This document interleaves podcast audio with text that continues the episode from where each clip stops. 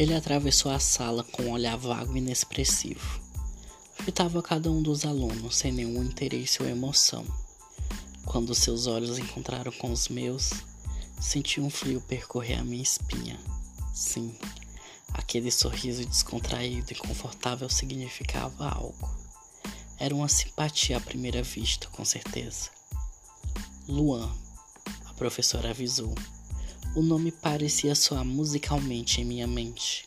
O seu rosto, um tanto tímido, fitou-me até que ele se sentasse na cadeira a aproximadamente dois lugares da minha. Desci o rosto e tentei não expressar emoção alguma.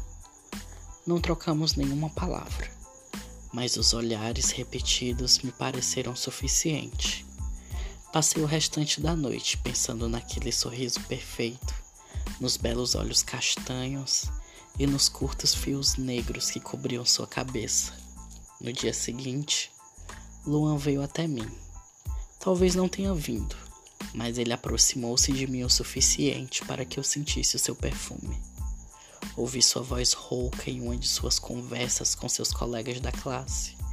Por algumas vezes, nossos olhos se encontravam e se mantinham fixos por longos segundos. Deveria ser simples. Eu só precisava me aproximar e puxar algum assunto. Futebol, música, cinema, festas, mulheres, homens, qualquer coisa.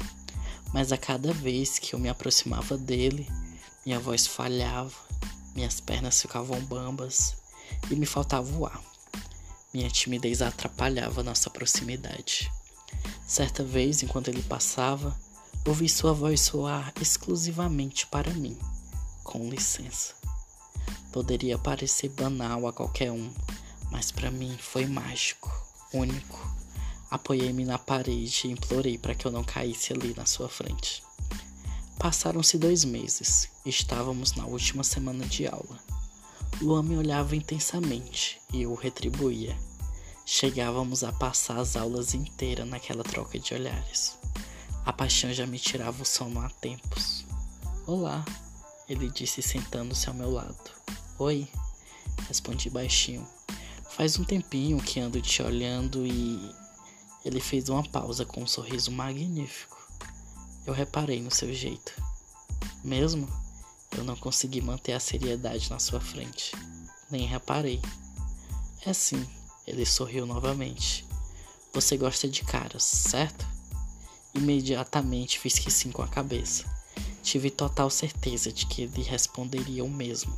As coisas eram claras e simples. Ele estava tão apaixonado por mim quanto eu por ele. Eu também, ele continuou. Mas ao que vejo, você é mais experiente no assunto que eu. Um pouco, respondi na tentativa de parecer superior. Ótimo, seu sorriso pareceu aliviado. Então vamos lá. Acho que você já sabe onde eu quero chegar. O que eu teria que fazer para conquistar você? Pude sentir algumas lágrimas brotarem em meus olhos.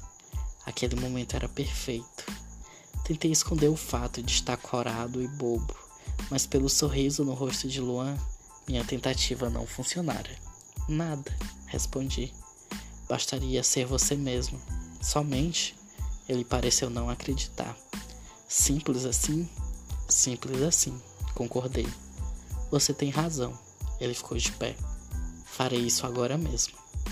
Fechei os olhos e esperei sua declaração ou ação. Alguns segundos passaram-se e eu pude ouvir apenas o barulho da conversa dos alunos. Cansado de esperar, abri os olhos e vi que Luan desaparecera. Olhei para os lados e pude vê-lo no fundo da classe, abraçado com Carlos. Desci o rosto e me odiei três vezes. Primeiro, por dar o conselho certo. Segundo, por não ter visto que eu sentara próximo a Carlos. Logo, aqueles olhares nunca foram para mim. Terceiro, por me apaixonar tão intensamente ao ponto de não acreditar que tudo não passara de uma grande ilusão.